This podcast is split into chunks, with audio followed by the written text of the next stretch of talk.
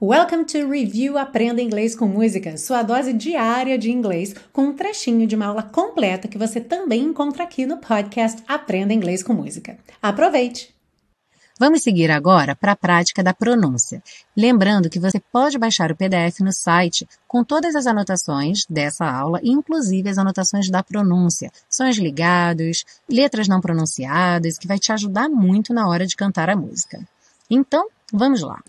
Somewhere over the rainbow, way up high, way up high. There's a land, there's a land that I've, o that, aí ganhou o no T, e o I've parando o som no V, já que o E não é pronunciado. That I've heard of once, heard of once. Aqui a gente liga o heard no of e o D do heard virou rarara, então heard of, e o of, som de V, né, nesse of a gente já viu, juntando com once. Então heard of once in a lullaby.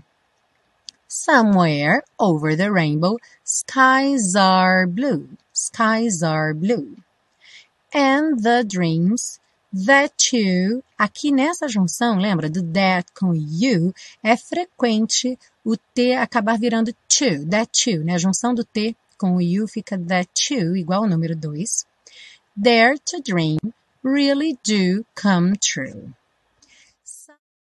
Ah, e se você busca um curso de inglês passo a passo com a minha orientação, aproveite que as inscrições para o intensivo de inglês da Teacher Milena estão abertas nesse momento. Sim, a primeira turma de 2024 já vai começar e você não pode ficar de fora. Aproveite que você tem 30 dias de garantia incondicional. Saiba mais em www.intensivo.teachermilena.com.